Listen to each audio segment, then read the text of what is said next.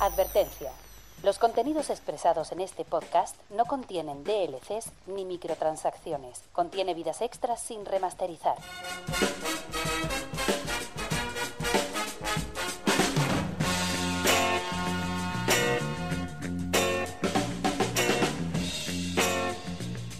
Bienvenidos a Gamica Podcast.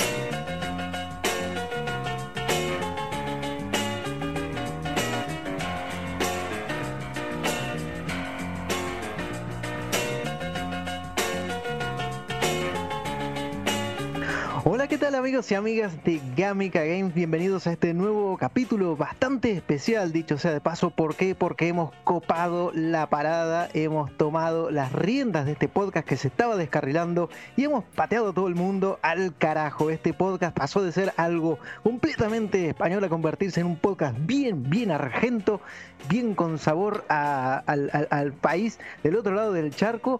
Porque estoy acá yo, papá, ¿y quién soy yo? Te- te estarás preguntando seguramente. Bueno, soy Frank, sí, Frank que siempre anda ahí. Esta vez le metí un RKO a Javi, porque ahora, como somos dos y podemos hacer lo que queramos, podemos hablar de lucha libre también y hacer esas referencias que solo unos pocos vamos a poder entender. En fin, pero para que no sientan, para que no sientan, claro está, que Javi no está, que Javi falta, bueno, yo este mm, desembolsillé, saqué la tarjeta de crédito y me compré el, el skin de Javi, me compré el pack de texturas de Javi, pero bueno, era un poco escaso y solo traía esto. Eh, así que bueno, para los que estén viendo eh, nuestro podcast en vivo y en directo, cuando cae la noche, como dice el señor Javi, en nuestro maravilloso canal de Twitch, www.twitch.tv barra Gabica Games. Bueno, podrán ver de lo que estoy hablando. El pack de skin, el pack de Javi también traía otro agregado, otro añadido, pero bueno, que solo se presta para situaciones sociales y es la anécdota de cómo este él conoció a mm, ¿cómo es que se llama este hombre? A este a Eric Roberts en la laguna cuando estaban filmando una película. Pero bueno, acá creo que no va a hacer falta eso, eso no, no, no lo vamos a necesitar. Pero no estoy solo, no estoy solo, claro que no. Estoy aquí con el Adalid de la información, con la punta de lanza de la actualidad, con una de las barbas más sexys de la redacción. No podemos decir de la barba sexy, pues sabemos que le pertenece a Regic, sino me refiero al que te pide la pelota, te la para, te la pisa y te distribuye el juego, el señor Rosmen Álvarez. ¿Qué tal, Rosmen? ¿Cómo estás? Buenas tardes, estoy demasiado, estoy demasiado impresionado porque te lo has estudiado de arriba abajo. te lo has estudiado perfecto. hice los deberes, hombre, hice los deberes, hice los deberes y dije, bueno, acá este, hay, que, hay, que, hay que estar a la altura de las circunstancias. Que por cierto, para, mm, para todos los que estén escuchando este maravilloso y trepidante podcast, les recuerdo que pueden buscarnos como Gamica Games, tanto en YouTube como en Twitter, como en Instagram. Y bueno, estar al tanto de todas las movidas que estamos haciendo. Además también de visitar nuestra recién estrenada, bueno, por tercera vez, recién estrenada página web, que acá el señor Rosmen se la cargó al hombro, eh, www.gamica.es, donde, bueno, van a encontrar eh, artículos de opinión, reseñas y algunas otras movidas, cuando, bueno, cuando se nos cante un poco las pelotas, hablando en argentino, y como dije, para estar al tanto de cuando las pelotas cantan, bueno, síganos ahí en nuestras redes sociales.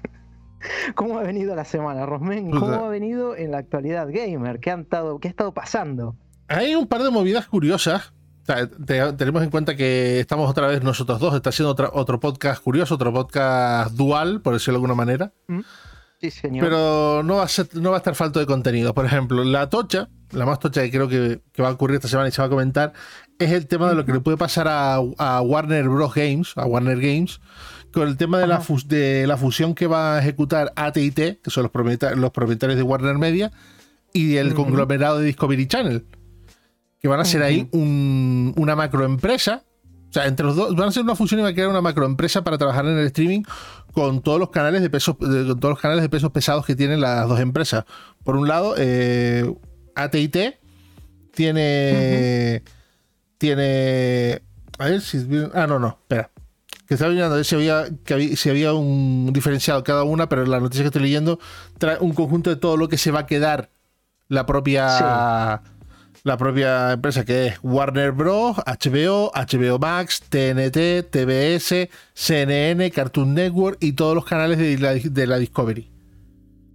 Es un montón, es demasiado. Sí, sí, sí. Una, una, movida muy, muy grande. Pero claro, dentro de este trato está el tema de las, de las empresas de, de las empresas de videojuegos que tiene la que tiene AT&T y parece que no todas, que no todas las empresas van a ir al nuevo conglomerado, sino que algunas se las va a quedar a TIT. No ha dicho nombres. ¿Ah? No ha dicho ah. nombres. Pero ha dicho que sí. Que algunas se quedan en, donde están ahora y otras van a ir al nuevo conglomerado. Y aquí se abre un problema muy fuerte. Porque recordemos que, que, entre otras empresas, eh, ATT es propietaria de, de Monolith Software, no, no la de Nintendo, sino la que hace los juegos del Señor de los Anillos. Es propietaria de NetherRealm Software, que es la que hace Mortal Kombat, es propietaria de, de Rocksteady y es propietaria de Warner Bros. Montreal y un, montón de, y un montón de otras empresas. Y aquí viene el problema, porque parece que no solo se van a repartir las empresas, sino que también se van a repartir las IP. Oh. Y algunas, y ATT ha dicho que algunas no las piensa mantener, pero que no las piensa vender tampoco. O sea que estaríamos cayendo medio como en un caso que, que vos has nombrado, eh, creo que se ha nombrado acá un par de, veces, eh, lo que pasó con, por ejemplo, este juego, el No One Life Forever. Exacto. Corremos riesgo de que pase algo así, ¿no? Sí, exacto, que de, que empiezan a haber conglomerados de empresas con las IPs repartidas porque uno no la quiere aprovechar pero no la quiere vender, el otro se queda mm. con parte simplemente por un remanente en la excisión de la, de la empresa y es algo que puede ser bastante, bastante porque estamos hablando de que aquí no hay, no estamos hablando de que haya IPs pobres, estamos hablando de Mortal Kombat, toda la propiedad de la Tierra Media y los juegos de, basados en personajes de Warner. Eh, Batman, Superman, Injustice, etcétera. claro, los de DC, ¿no? Exacto. Y ahí, claro, el tema también es que, eh, según recuerdo, cuando fue el este el domo, bueno, este, este, esta conferencia, no me acuerdo cómo que se llamaba, el DC Dome o algo así, que habían presentado también un montón de juegos, eh, creo que estaba este de el Escuadrón Suicida y había varios proyectos en marcha. Exacto qué pasaría con todo eso en caso de que estas IP se distribuyan, ¿no? Sí que sale que Warner Bros. Montreal estaba, estaba con el Gotham Knights, que era la, esa especie de spin-off de la saga de Batman, mientras que Rocksteady estaba centrada en el Cuadrón Suicida. Yo creo que eso sí pueden mantenerse. El tema es que creo. Mm, lo que, la parte que creo yo, la parte que creo yo, que se quedará a TIT, a mis ideas, es todo lo que, lo que corresponde al Señor de los Anillos, a todo lo que es la franquicia de la mm. Tierra Media. Porque realmente, si te lo pones a pensar, eh, todo el tema de los personajes de DC e incluso Mortal Kombat por, por proximidad, tiene más sentido que se vaya al, nuevo conglomerado de empresas, porque se va todo el tema de las, propiedades, de, las propiedades de, de Warner y de DC. Mm. De hecho, una, una noticia que salió también hace poco, que podría tener un poco de enlace con esta, es que los, estudios, los estudios de animación de Warner, que ya lo he dicho varias veces, eh, en películas no tanto, pero en películas de animación Warner es el, es el rey a la hora de aprovechar sus propiedades. Pues está empezando, Está, ha anunciado que están empezando a trabajar en adaptar animación Injustice. Ah, uh, eso estaría bien. Muy bien. Por eso me digo que, tiene más sentido eh, en, el sentido que, que AT&T se quede con todo lo que es el Señor de los Anillos, en el tema de videojuegos, y el resto se lo quede el nuevo conglomerado, que te digo, todavía no tiene nombre. Pero es eso, que hay un panorama ahí de que eh, pueden IPs desaparecer, en el proceso estudios cerrar para ahorrar para ahorrar en, en gastos, etcétera, etcétera, lo típico. Sí, que comiencen estas movidas de fusiones, de que, bueno, ustedes que están trabajando en este proyecto, listo, lo... Bueno, que, comiencen a marcarse una activación Blizzard, ¿no? De repente, de empezar a desintegrar equipos para mandarlos a trabajar otros proyectos y vaya a saber en qué termine todo eso.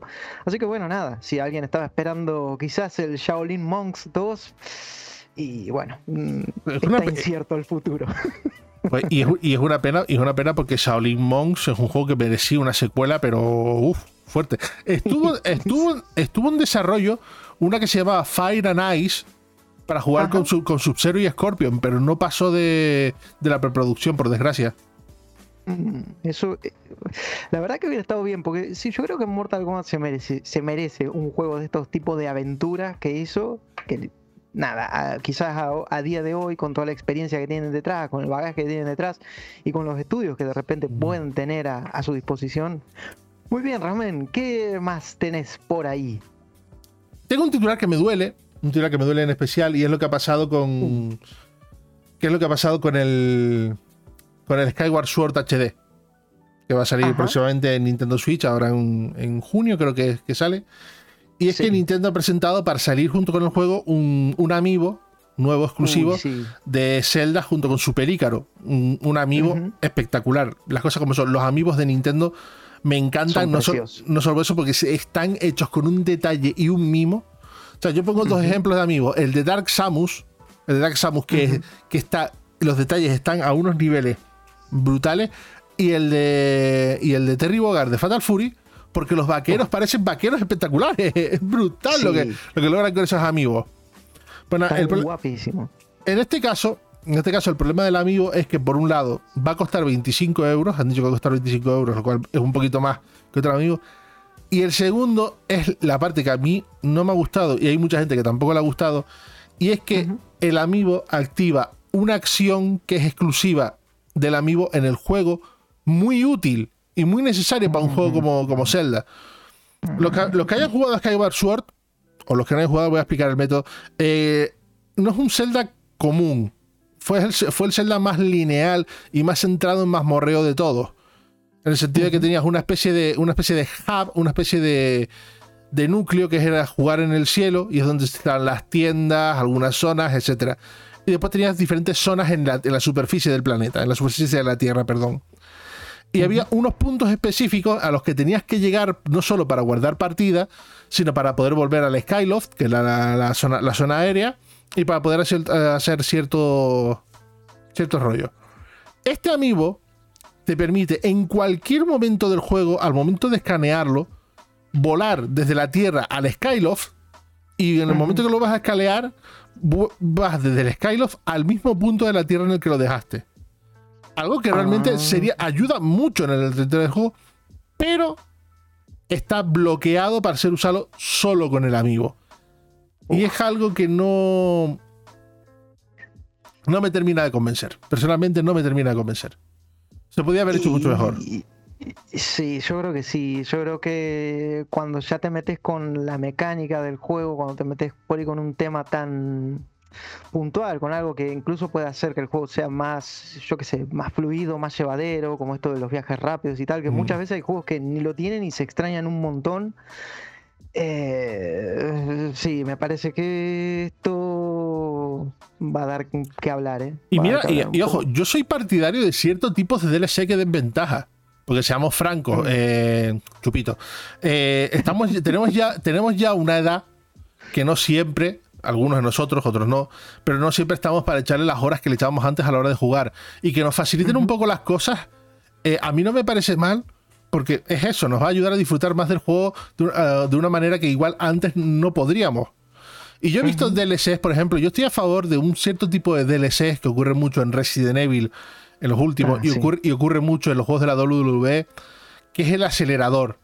Tú pagas una cantidad de entre 3 y 5 euros y te desbloquea todos los desbloqueables del juego. No tienes que volver a pasártelo 4 o 5 veces para conseguirlo todo. No tienes que estar, por ejemplo, en el WWE subiendo un montón de estadísticas para poder tal, que te llevaría un montón de tiempo.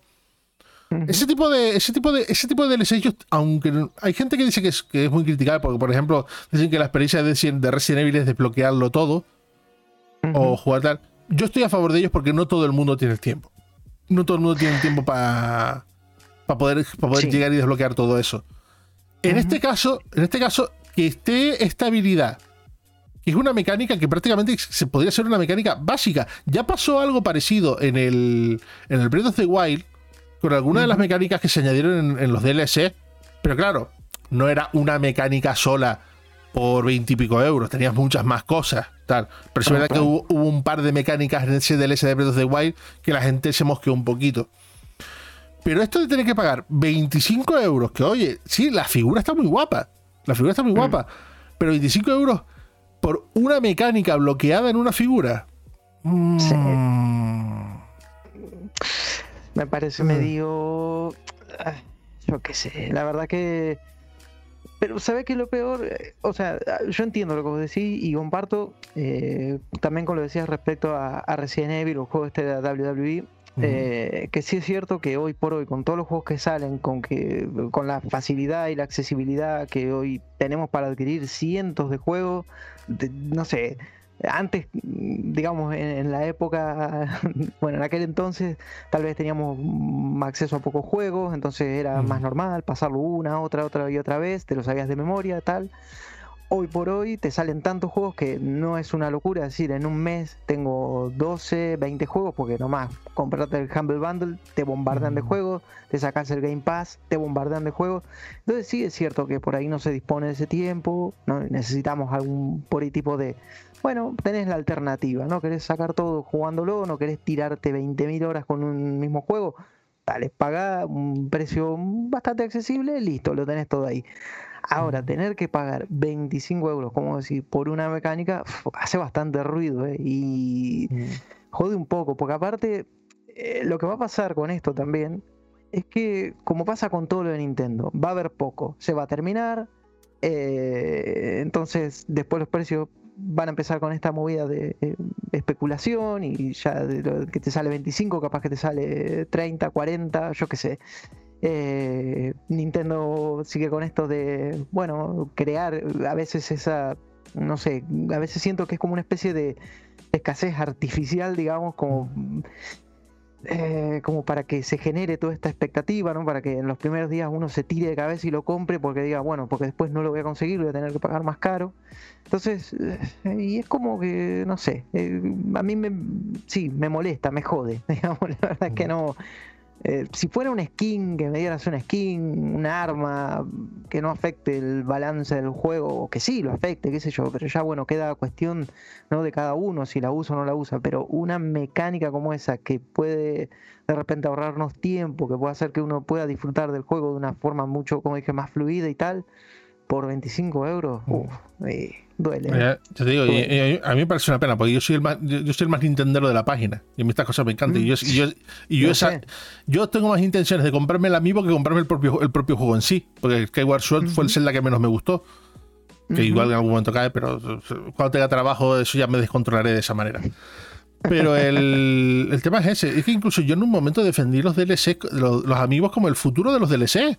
Yo lo veo de una manera que, por ejemplo, a ti te dicen, este, este DLC vale 15 euros. Pero también podría ser, esta figura vale 15 euros y te trae el mismo DLC.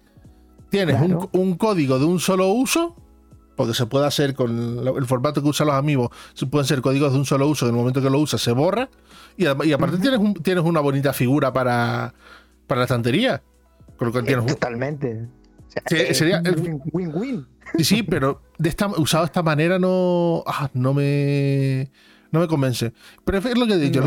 cuando están bien usados, como dice el líquido, lo ha dicho en el, en el chat, los Assassin's Creed tienen los ahorradores de tiempo. En mi caso, los he aprovechado.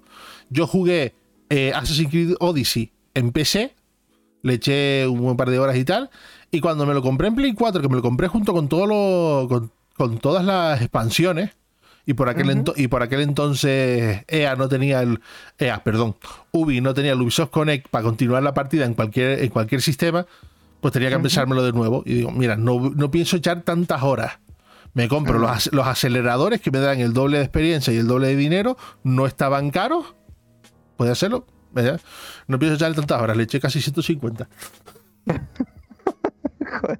¿Cómo sería que no? me imagino, que te haya la otra partida entonces. fue un juego que me gustó mucho. un juego que me gustó mucho. Por eso tengo unas ganas locas de, de, agarrar el Valhalla cuando, cuando eh, pueda. Pero esto, hablando antes, antes nombraste Humble Bundle y quiero nombrar el. Sí. un poco de editorial, quiero, quiero nombrar el último bundle que acaba, que acaba de salir. Porque hacía un tiempo que los bundles de Humble Bundle eh, estaban como un poquito de capa, de capa caída. Pero este último, este último bundle que ha salido de, de Namco Bandai Está muy bien. Uh, tiene. Tiene buena chicha. Sí, sí, sí, sí. O sea, sí. por ejemplo, ya solo por un euro, el Pac-Man 256 de PC Mm. Me parece un juegazo. Está en móvil, es gratis tal. Y por un euro lo tienes en PC. Pero la versión, lo guapo que tiene el de PC es que puedes jugar cuatro personas a la vez. Y, es, un, y es un multijugador de sofá buenísimo y divertido. Yo lo he jugado con gente y me parece la caña. Después por, por 9.95, lo que serían 10 euros, tenemos el remake de Katamari Damashi, Katamari Damashi Reroll, que es una puta gozada, se mire por donde se mire. un Juegazo, sí. Ta- eh, Tales of Berseria y Tekken, gran RPG. y Tekken 7. Buah. Y un Eh, ese- muy buen juego de Ese, ese tramo también se queda muy bueno. En Tekken 7 yo he comprado los DLC de Tekken 7 por algo. Porque encima son todos buenísimos. Después, por ejemplo, si llegas al, al promedio de 15.57, te llevas Little Nightmares Complex Edition, Rat y, Tales, y Tales of Styria. Es que Mm. Solo creo que solo uno de los Tails debe costar más Sí, sí. que eso ya. No, no, pero aquí viene, aquí viene el golpe, que el, el tramo final, que es, que es 16,58 o más, te llevas Project Cars 3 y Code Vein. Y ojo, yo estoy detrás de, muy detrás de Code Vein. Me parece un juego tipo Souls brutal. Sí. Me parece genial las mecánicas y tal. Pero es que encima lo estás mirando y, y en webs tipo Eneva y tal, son 12 pavos. ¿Voy a pillar por los 12 Mm. O subo un poco más y me lo pillo aquí? Porque vale que algunos de estos juegos ya los tengo. O sea, yo, por ejemplo, Rat, Tekken 7 y el Pac-Man 256 ya los tengo en, en Steam. Pero Claro, claro. Aún, así te lo piensas. Aún así te lo piensas. Del tiempo que llevaba esto de, de esta gente de, de capa caída, que a veces los Monly no, parecía que no llegaban, la polémica que hubo hace poco, que no sé si algo. Perdón, un provechito. Que no sé si alguno se acordará de que. De que querían quitar la, el reparto de beneficios como lo tenían Ah, hasta sí. ahora para meter uno fijo. Pues eran cosas que, que te iba diciendo últimamente, joder, no sé cómo, no estoy viendo muy allá a mi madre, pero ahora llegaron con este de Bandai Namco y para mí ha sido como pumba en la frente. Sí, sí, sí, sí, sí, sí, la verdad que está muy, pero muy bien ese, ese bundle, ¿eh? Y es como decir, está para aprovechar. A mí, a mí me pasa también que varios juegos de esos tengo, pero es que ya solo por los dos Tails, el Tekken y el Mm. Code Vein, ya para mí vale muchísimo la pena, ¿eh? Vale Sí, mucho, sí. mucho la pena. Muchísimo. Code Vein. Code es otro que, les, que le sacas un provecho con, hor- con horas como se lo sacas un sol, pero brutal. Uy, sí. Sí, sí, sí, sí, sí, sí, sí, totalmente. Totalmente. Voy a cambiar de tercio y hablar de una resurrección. Diga, a ver, ¿quién ha resucitado? Eh, ha resucitado Free Radical Design. O sea, eh, lo han confirmado los. O sea, que dos de esos fundadores originales del equipo, Steve Ellis y David Doug, que estaban en el, en el estudio original, pues eh, han resucitado totalmente el estudio a partir de la compra de los, de- de los derechos de, de sus sagas por Deep Silver. Y han dicho que ahora, ahora eh, actualmente están construyendo el estudio y contratando gente. Pero en el momento que, esté, Ujú. que esté todo que esté todo hecho, Time Split es nuevo. buah. Lo han venido- también uno- un juego que se está esperando mucho Time Splitter nuevo, un Time Splitter nuevo. sí, súper sí, sí, sí. divertidos. Hay una, hay una cosa curiosa porque a todo el mundo le encanta el 2, pero a mí que más me encanta es el 3. La gente dice que el 3 era flojísimo. No sé, a mí el 3 me pareció brutal. Pero yo, a ver, que esta gente vuelva, que esta gente vuelva después de, de la putada que tuvieron con el, con el, con el Hase de Play 3, Mm, que no le salía sí, como tal, sí, y, eso, sí. y eso le costó la vida al estudio.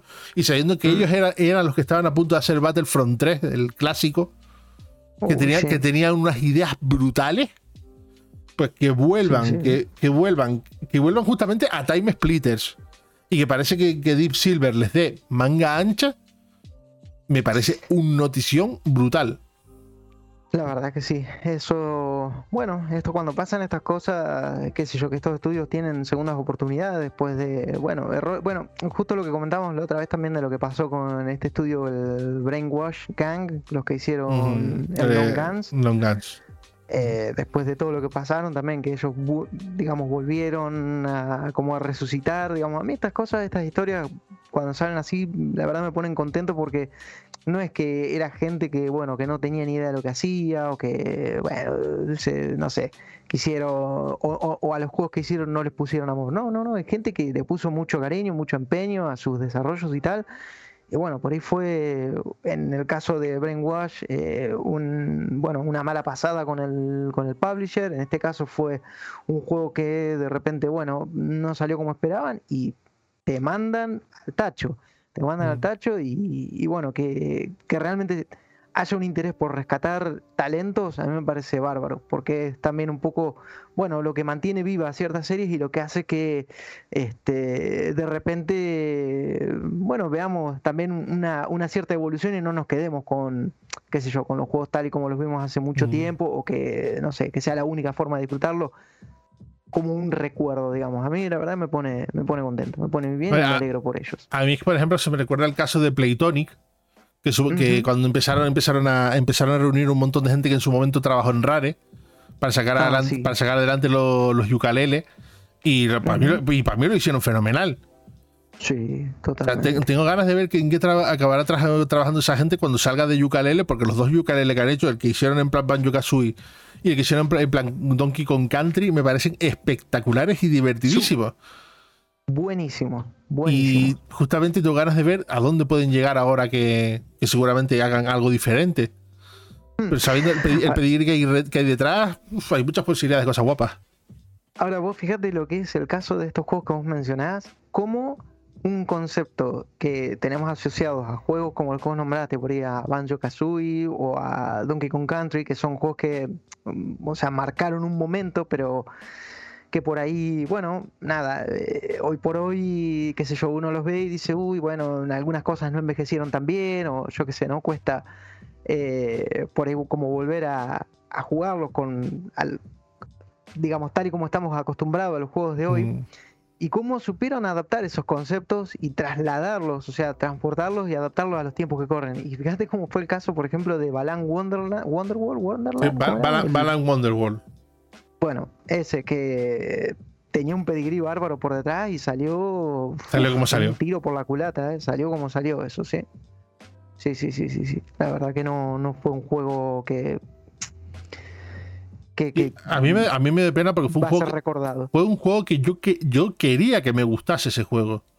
¿Vos, sabés que, vos sabés que justo hoy, perdón que te corte, justo hoy eh, estaba escuchando un podcast de Gámica, porque, bueno, con esto como me decías, te estudiaste bien y eso, me puse a escuchar un, podcast viejo y justo escuché un capítulo viejo donde hablabas, se estaba hablando de una conferencia de Microsoft donde se había presentado mm, la Series X y tal, y mm. estaban, eh, estabas vos, estaba Mac, estaba Javi.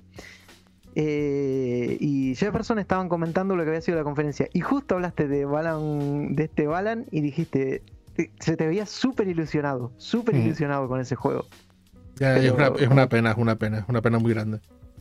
Sí, sí, sí, sí, sí, sí, la verdad que sí. Rosmen, ¿algo más que tengas por ahí en la recámara? Tengo más, pero voy a dejar que, que si tienes algo lo sueltes para ir variando un poco. bueno, yo mucho, mucho, mucho, mucho que digamos no tengo, pero siempre hay algo curioso, algo chistoso quizás de repente de, lo, que, de lo que hablar, lo que comentar. Y es el caso de esta calculadora que salió para Nintendo Switch.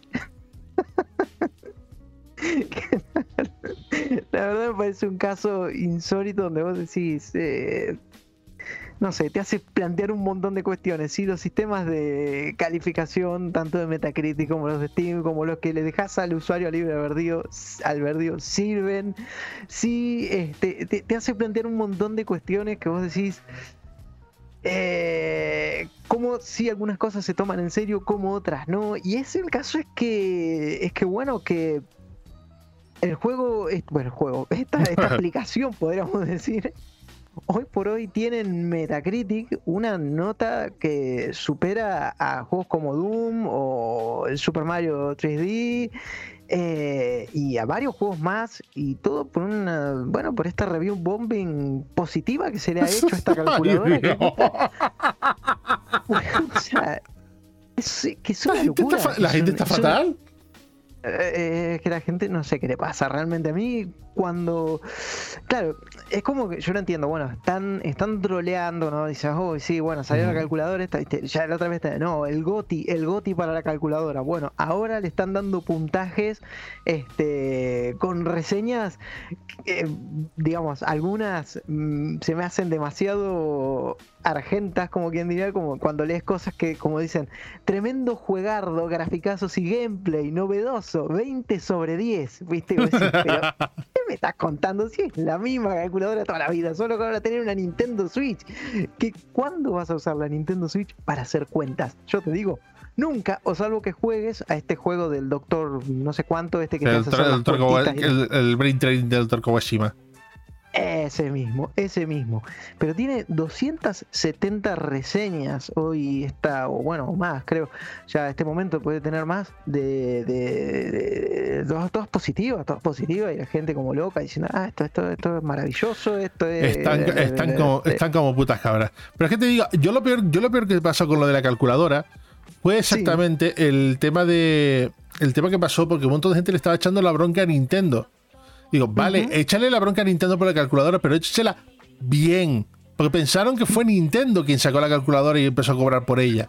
Y no, es, otra, es otra compañía, es otra compañía cualquiera que ha aprovechado que el sesgo de Nintendo a la hora de aceptar aplicaciones para la eShop es un poco de esa manera. Y ocurre que la eShop a veces parece la, la Play Store de Google de la cantidad de mierda que hay. es tremendo, ¿eh? Es que ni siquiera, ni siquiera puedes ver bien, cuando hay ofertas tampoco lo puedes disfrutar bien, porque siempre están los mismos juegos en, reserva por un euro y tal. Y a ver, te digo una cosa, hay algunos juegos de estos que valen, que los ponen a 99 céntimos o así, que incluso están guapos y merecen la pena. Para un ratito, para echar un ratito y tal, pero joder, es que incluso cuesta encontrárselo. Sí, sí, sí, sí, sí, totalmente, ¿no? Es que a, mí es algo que me sorprendió, digamos, cómo Nintendo de repente, bueno, pasó a convertir esa tienda, digamos, pasó medio a convertirse, sí, en eso, vos abrís la tienda de tu móvil, eh, la Google, esta, la Store, no sé cómo que se llama, y mirá si te encontrás con muchas cosas iguales en la, tienda de Nintendo, es decir, ¿por qué dejan entrar esto? ¿Por qué no curan un poquito más esa tienda para que no pase lo que vos decís, que después cueste encontrar un juego y que tengas que empezar a navegar, porque después mucho se habla de Steam y tal, y de toda la cantidad de porquerías que entran en Steam. Pero ojo que Nintendo a veces te hace pensar que no está muy lejos de eso. ¿eh? yo, creo que, yo creo que la idea básica es que lo han hecho por números. Simple y llanamente por números. Por decir que tienen tal cantidad de juegos dentro del sistema que, y que sean números reales. Es como digo yo, es como, es como cuando la iglesia pone tanto énfasis en el bautismo, porque hasta que no estén bautizados no tienen un registro oficial de, que de, de, tantas personas dentro de la iglesia. Básicamente lo mismo. Sí, sí, sí. Totalmente. Acabo, de mezclar religión con Nintendo. O sea, ahora mismo llega hasta, llega hasta el Javi y me, me abre la cabeza. Bueno, pero hoy Javi no está, hoy no hay reglas, Romén, hoy las reglas las hacemos nosotros. Hoy, hoy Javi que disfrute de su Eurovisión y mañana que se arranque los pelos. Este es su deseo. Hoy, podemos mezclar esas tres cosas y, y, hacerle un suplex a, a la actualidad. Así que bueno, eso nada. Eh, respecto al tema de la, de la calculadora esta maravillosa de la Nintendo Switch. Otra cosa que tenía por ahí es que, bueno, mm, mucho se viene hablando respecto de una segunda parte de Days Gone. Parece que la gente de repente, bueno, digamos, se ha pasado como de criticar mucho a Days Gone por cuestiones varias y diversas hacer un juego pedido y solicitado por, gran parte de la comunidad de, PlayStation que quiere una segunda parte, pide una segunda parte a gritos. De hecho, creo que habían hecho hasta peticiones y toda una serie de movidas para ver si finalmente, bueno, eh, Deacon St. John volvía a las andadas en su motocicleta. La cuestión es que esta, bueno, este, este, este, pedido no ha pasado a más, digamos, no se le ha dado demasiado vuelo. Y este, ahora el juego mm, ha salido en PC. La cuestión es mm. que estuvo el... Eh, esta persona, bueno, que le dio vida a Deacon, eh, Sam Whitwer, y este, nada, es el actor, digamos, que dio vida a Deacon St. John y estuvo haciendo una, mm, bueno, contestando preguntas y tal a través de Reddit, ¿no? Eh, los fans le preguntaban cosas acerca del juego, acerca del desarrollo, pum, pum, pum, pero muchas de estas preguntas iban dirigidas a, la secuela. La cuestión es que eh, este hombre dijo, eh, bueno, mejor dicho, una de las preguntas fue, eh, ¿cuál sería la mejor forma de demostrarle a Sony que una secuela de Days Gone vale la pena? Y el tipo contestó lo que, bueno, igual de repente muchos esperamos hoy, que compren el juego en PC. Mm. Eh, entonces es como que el hecho de demostrar que el juego, que hay un interés, que, que, bueno, que la gente no compra Days Gone, que yo dicho sea de paso, creo que Days Gone va a terminar vendiendo más en PC que en PlayStation y posiblemente sí sea la razón o la causa de la cual, por la cual luego haya una secuela de este juego. Bueno, es eso, es que hay que comprar, eh, según este hombre dijo, hay que comprar el juego en PC porque nada habla con tanta fuerza como las ventas, dijo este señor. Así que bueno, eh, habrá que esperar, qué sé yo, no sé, eh, a ver cómo evoluciona este juego, ahora que está en Steam, ahora que está en Epic, este, que mucha más gente va a poder acceder a él. Yo te digo la verdad, le tengo unas ganas locas. Eh, tengo mucho interés en jugarlo. Mm, sé que por ahí de repente no es o nada que, no se haya visto antes, pero hoy por hoy, bueno, ¿qué lo es? ¿no? Hoy... Ah, el, tema, el tema no está tanto. Yo, por ejemplo, leí un día otro día que la originalidad ya no existe. La mm. originalidad ya está, está muy ausente. Tus ideas, por muy originales que, sepan, realmente están basadas en otras ideas o ya hay otras ideas que se han hecho. Lo único que, lo que aportas es, por un lado, tu trabajo y por otro lado, tu ejecución. La forma que le des al final es lo que empaca esa manera de, hacer un juego. Por eso hay muchos juegos de mundos abiertos, pero algunos funcionan y otros no, cuando en el fondo son exactamente lo mismo. Claro, exactamente, exactamente. Eh, y yo, bueno, creo que yo qué sé, el caso de, de Day Gone, digamos, es, lo que vos decís, lo que decía, ¿no? Que no es algo original, un concepto que ya vimos, mundo abierto, un personaje, ¿no? Zombies, el apocalipsis, bueno, pero yo creo que acá también tenemos toda una parte de una historia, bueno, que se nos cuenta, un personaje, con sus motivaciones y sus razones por las cuales anda por este mundo ahí con su moto, yendo de acá para allá. Eh, y como te digo, a mí la verdad que me, interesa jugarlo. Mm, también creo que es un juego que, que de algún modo se merece por ahí un, bueno, una segunda oportunidad porque si bien, a ver, eh, no era la panacea que, se esperaba que fuera, mm, no creo que tan... O sea, de hecho para Mac, eh, si mal no recuerdo, fue uno de los juegos del año para él cuando salió en 2020, creo que fue, ¿no? Sí, sí, lo puso, lo puso, lo puso como su goti, si mal no me acuerdo. Lo puso como su goti.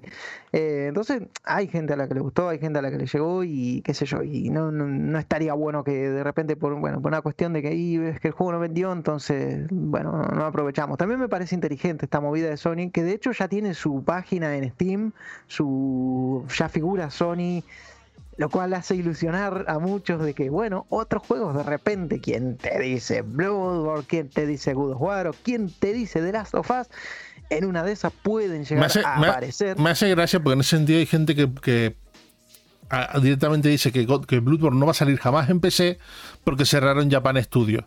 Eso no tiene nada que ver. La IP sigue siendo de Sony. Pero te, digo, pero te, digo, lo que te voy a decir, el tema de las ventas ya, ya ha resultado ya ha resultado el que eh, en, otras, en otras cuestiones, en otras plataformas, se ha funcionado. Por ejemplo, la saga Transporter, la primera, la primera peli no tuvo mucho éxito en cine, pero la, la segunda vendió tanto en DVD digo la segunda, perdón, la primera en cine no vendió mucho, en cine no tuvo, no tuvo mucho éxito, pero en DVD tuvo tanto éxito que fue lo que dio pie a que se hiciese la segunda. Claro. Y con la segunda pasó lo mismo. Tuvo más o menos su buen resultado en cine, pero en DVD vendió tanto que fue lo que sacó la tercera. De hecho, con la que ha pasado lo mismo ha sido con, John Wick. Mm. Que de hecho aquí en España es, una, es un rara avis total, porque si bien la segunda y la tercera peli la cuentas por todos lados, la John Wick se estrenó directamente en televisión y no pasó ni por servicios de pago ni por servicios de nada. Pasó como una peliculita mediocre. Pero, cada vez que se pone John Wick en la tele, agüita las audiencias. Sí, sí, sí, sí, totalmente. Y después, el mejor ejemplo que se puede poner es de esto es Padre de Familia. Porque Padre de Familia, creo que a la segunda o tercera temporada, una tercera o cuarta temporada, la cancelaron por falta de audiencia. Pero los DVDs de la serie vendieron tan fuerte que retomaron la serie después de un año y pico y ahí sigue. Sí, sí, sí, sí, sí, Así que bueno, esto quizás ahora, mm, como digo, este movimiento, que, también hay mucha gente ¿no? fundamentalista, que yo creo que hay que empezar a, desdibujar un poco esa cosa de, bueno, las exclusividades y tal, al fin y al cabo, yo entiendo que una compañía lo que pretende, bueno, sí, es vender su consola, es vender su sistema, ¿no? Pero también es, eh, bueno, vender los juegos que hacen o por lo menos los juegos que, publican o que editan. Y cuando vos ves que de repente, bueno, el mercado te va quedando chico porque se resume solo a la gente que tenga la consola y de esa gente, solo a la gente que esté interesada en jugar a algo más que sea Call of Duty o FIFA, eh, la cosa se va reduciendo bastante. Y estos juegos no son jueguitos que, digamos, producciones indies, no, tienen mucho dinero por detrás, tienen mucha producción por detrás, hay que recuperarla y bueno, la forma de recuperarla muchas veces es abrirse a otros mercados y más hoy por hoy con el auge que está teniendo todo lo que es eh, PC, digamos, pues me parece una movida bastante, bastante buena por parte de Justamente, justamente el otro día también en ese debate de de lo de Days Gone en PC, los triple A que tienen que salir en PC para recuperar tal, hasta y de cómo al final es algo realmente positivo para los usuarios, sí o sí. O sea, da igual el, cómo se intente modificar el discurso para intentar eh, dejar una compañía por encima de otra. No, es positivo para el usuario sí o sí. De hecho, la situación, la situación perfecta sería que no solo Microsoft y PlayStation sacasen todos sus juegos en PC, sino que Nintendo también lo hicieran. Nintendo, por ejemplo, Nintendo te pone en PC, abre su propia tienda fuera de Steam, fuera de Epic, fuera de tal, con su propia infraestructura, ponen sus precios como siempre lo hacen y van a vender como lo que no está escrito. eso, pero eso segurísimo. ¿eh? Pero hay gente, que se pregunta, ¿por qué Nintendo no lo ha hecho? Y yo creo que no es solo por un tema de costumbre y por un tema de tradición, sino que básicamente por el tema de la, de la forma de trabajar de Nintendo, no les hace falta, en el sentido de que su inversión a la hora de hacer un juego es mucho menor que la de otras compañías por el tema de que al usar una tecnología un poco más obsoleta, no tienen esos gastos a la hora de a la hora de trabajadores, a la hora de tal, y que por ejemplo a ellos, a ellos no les importa alargar un desarrollo lo que haga falta. Ya lo estamos viendo. Es lo mismo también, por ejemplo, eh, el tema que Nintendo rara vez baja el precio de los juegos. Y estamos viendo que, si bien es una política que muchos afirmamos en que estaría bien que los bajase de vez en cuando, estamos viendo que sin bajar el precio de los juegos, siguen vendiendo a las puertas. Así que al final, realmente, realmente a Nintendo le merece la pena. Que, Nintendo le, merezca la, le merece la pena sacar en PC, ahora mismo no. ahora mismo no. Ahora, de repente, llega el presidente. ¿Cómo podríamos multiplicar por mil nuestros beneficios? Uh. sácalos en PC. Ya está, claro. Y ahí listo, eh, Mira, extra, por ejemplo, la ganancia que se lleva Bobby Kotick. Por ejemplo, en el chat de Twitch, ahora mismo Comignauta nos está comentando que qué bonito que es que el Ghost Goblin que salió exclusivo para Switch acabe saliendo ahora para PC y otras consolas. Hay gente que se ha quejado de que Switch pierde un exclusivo. Yo, que soy Nintendero, este Gohan Goblin me encantó que fuera exclusivo de Switch. Me pareció un juegazo, pero un juegazo tremendo. Me encanta que salga para PC y me encanta que salga para consolas porque es un señor juegazo. Y la gente tiene, o sea, la gente merece poder jugarlo. Porque es un señor juegazo. Yo, yo, soy de la idea que después de cierto tiempo los juegos deberían ser patrimonio cultural de la comunidad gamer, podríamos decir, que se haga alguna especie de, no sé, de, ley común, que bueno, que listo, ya está, ya, ah, por desgracia, por desgracia, ya sacaste lo que tenías que sacar y... Por desgracia está complicado, pero tenemos suerte de que, de que haya asociaciones en, en el mundo. O sea, en Canarias tenemos a Canarias Go Retro, pero tiene su, no llega a ese, a ese nivel, por desgracia, no porque ellos no quieran, sino por falta de recursos.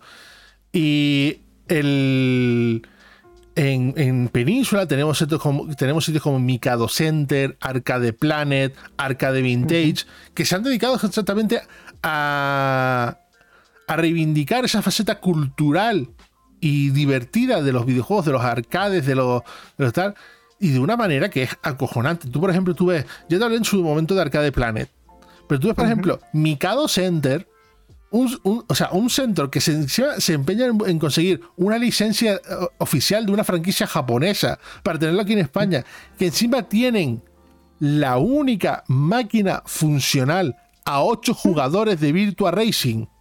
Joder. una reliquia. Y está allí en perfecto funcionamiento.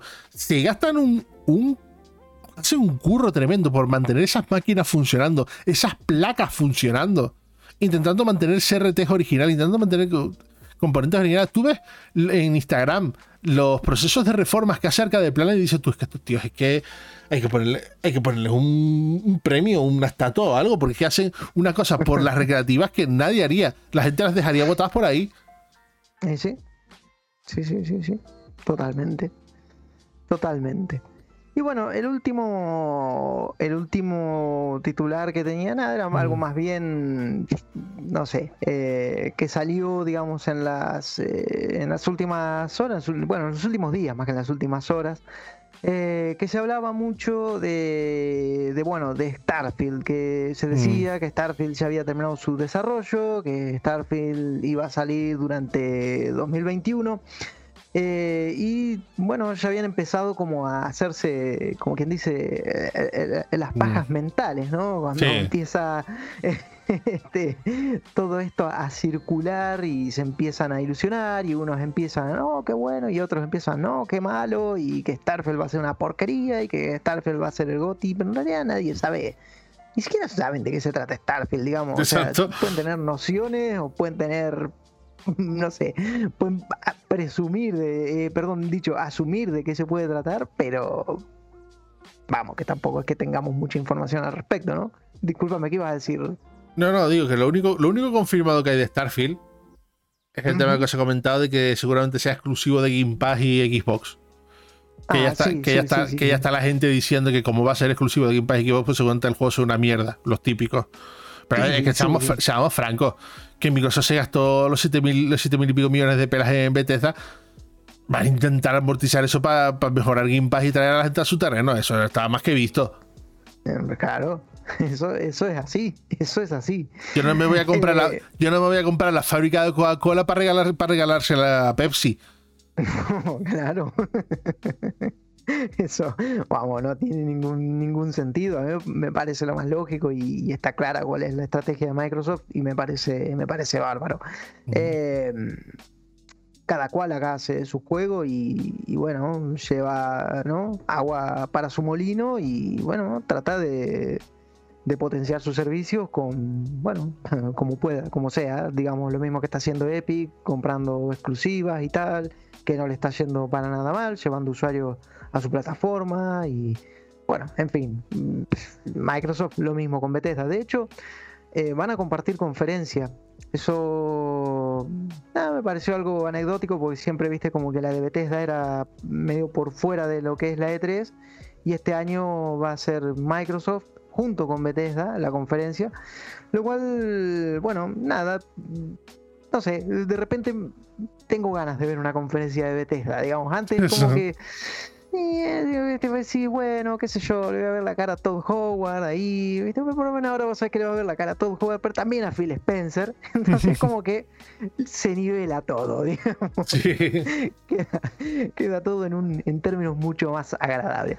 Pero bueno, la cosa es que a Starfield, eh, por mucho que se estaba diciendo que sí, que no, que bla, bla, bla, bla, bla, salió eh, nuestro periodista favorito, el que sale, bueno, no sé si es favorito, por decirlo de algún modo, este que sale a destapar todas las ollas y el que empieza, el que prende el ventilador y sálvese quien pueda porque alguno, Jeff alguno le termina ligando. ¿eh? ¿Jeff Grubb o Jeff Kibley? Eh, no, no, Jason Schreier. Schreier, ah, vale. pues entonces tenemos, tenemos, tenemos varios que hay Jason Schreier, que, tenemos varios que, que agüita como se las traen también. sí.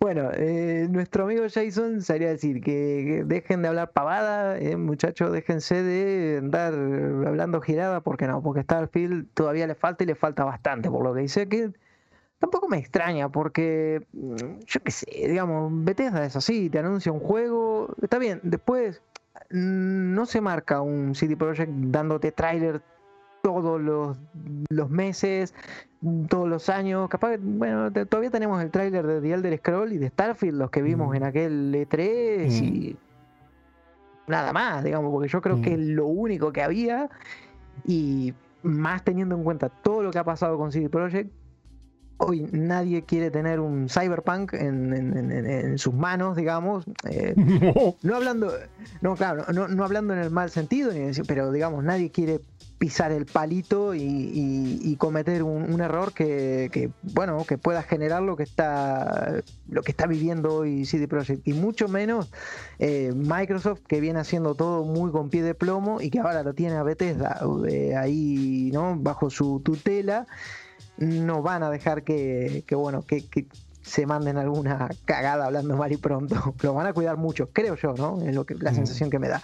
Pero bueno, eh, no fue ni Microsoft, no fue ni Bethesda la que salieron a desmentir esto, sino que fue nuestro amigo Jason, como decía, que dijo que, que no, que a Starfield le falta mucho, que de hecho no, no, no, no, no, se sabe cuándo, cuándo va a llegar, eh, porque se estaba diciendo que estaba prácticamente terminado y qué sé yo, pero mm, dice que, o sea, este hombre dijo que no, que, le falta mucho trabajo por delante a ese juego, que va a estar en la de 3, eso, bueno, me gustó porque digo, vamos a tener algo más para ver por lo menos de qué se trata el juego, de qué va, ¿no? cómo, cómo es su mundo, o sus personajes, o yo qué sé pero que no, que no va a llegar este año. Y lo que dijo fue porque, bueno, dijo que la razón de todo esto es porque parece ser que el, mayor grueso del personal de Bethesda estaba todo en... ¿Qué estaban haciendo? Me pregunto, porque estaban trabajando en Fallout 76. Yo creo que estaban de picnic, porque no me pueden decir que estaban trabajando en Fallout 76. No me joda, no me joda. No puedes decir que estaban... O sea, todo bien con la gente de Bethesda, pero con Fallout 76 no, no, no, no, no, no, ahí no me puedes decir, no me puedes decir que estaban trabajando en Fallout 76, porque lo han corregido mucho, sí, que han hecho muchas movidas ahí, pero, pero bien que podría, uno podría presumir, tranqui eh, asumir, perdón, tranquilamente que en ese juego solo estaban trabajando tres personas y te lo crees. O sea, te dicen, no, que Fallout 76 estaban trabajando tres, los tres becarios de Bethesda. Sí, lo creo perfectamente. Ahora que me diga que estaba trabajando la mayor parte del personal de eh, bueno, no sé, me suena un poco raro, che, me suena un poco raro. Pero bueno, en fin, es por esa, es por esa razón. La cuestión es que sí, es que vamos a tener novedades de Starfield en, en la E3 y en la conferencia supongo que será, como dije, de Microsoft barra Bethesda, ahí donde, bueno, nos enteremos de qué cuernos va este juego de una vez, ¿no? Así que estos eran mis, mis titulares, Román. Como te dije, no, no tenía mucho, no había venido muy preparado tampoco, porque, bueno, esto ha sido todo ahí medio. No, pero está bien, está bien a ponerle el pecho a las balas. Y no sé si a vos te queda algo más ahí en recámara, que me dijiste tenías dos más por mm, comentar. Sí, tenía un, par, un, un par más. esta que me hace un montón de ilusión más que nada por, por Javi. Porque lo que es su, su GOTI personal del año pasado, SnowRunner, eh, no solo ha salido ahora en Game Pass y en Steam, sino que además ha salido en Switch y, aparte ha sido un port brutal. Uno de estos ports de que llegan a Switch, en que tú los ves y dices, ¿qué brujería es esta? y lo he estado viendo vídeos de, tal. Ha sido, ha sido responsabilidad de la misma gente que hizo el port del, del The Witcher 3, de Cyber Interactive. Ah, y ha sido tremendo. Dicen que, dicen que jugarlo es totalmente cómodo, perfecto, sin traves ni nada, que en modo portátil se juega estupendamente. Y, además todo esto coincide con, el anuncio de un segundo año de, un segundo año de contenidos para el juego. Aparte, o sea, que aparte de una nueva expansión de pago que saldrá, que vale unos 12 euros, saldrá un montón de contenido gratuito para mejorar el aspecto de los coches, poder modificarlos, etcétera. Tengo ganas de. O sea, yo el, primero, el Mad Runner, le eché un ratito y la verdad que tiene ese, ese factor, como lo que decía Javi, que engancha, engancha de esa manera, algo que no te esperas que te, que te enganches y sobre todo siendo tan simulación en vez de ir a, a la carrera y tal, pero yo me estoy pensando que este es el típico juego que estando en una Switch es un peligro. Porque te vas al baño con él y no sabes cuándo vas a salir. un tema eso, ¿eh? Un tema. Eh, la verdad que a mí son estos juegos que cuando por ahí los ves empecé a decir, eh, yo, pero cuando ya pasaron la prueba de juego, cuando ya te dice todo el mundo, está bueno, dale una chance, y, yo, y cuando llega a Switch, que vos decís, justamente lo pensás en eso, este juego estaría bueno para jugarlo, no sé, antes de irme a dormir, me echo ahí en la cama con mi Switch, modo portátil, me pongo, o como así, me voy al baño y me pongo ahí a, hacer mis movidas con el camión. La verdad que, no sé, me dan ganas de repente de decir, che, igual en Switch y le doy una oportunidad, ¿eh? Pues sí, pues sí.